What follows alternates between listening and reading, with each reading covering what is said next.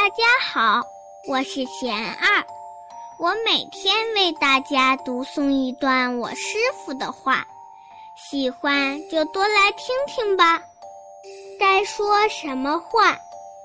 我师傅说，听到一句骂人的话，自己心里是什么感受？听到一句温暖的问候，又是什么感受？说话要有正确的目的，就是为了帮助别人解决问题，而不是为了表现自己。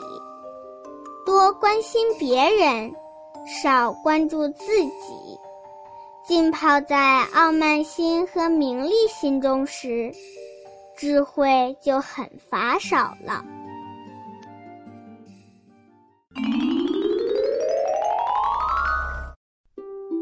我师傅还说，自尊就是自己尊重自己。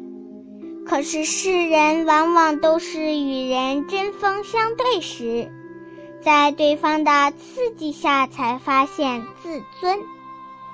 及时知自尊已不足以唤起别人尊重了，不是求别人尊重，自己有了尊严。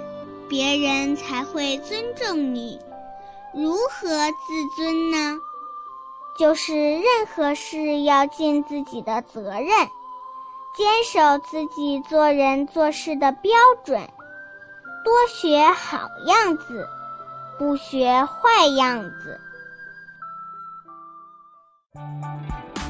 感谢收听学二电台，学二与您。一起学习，一起进步。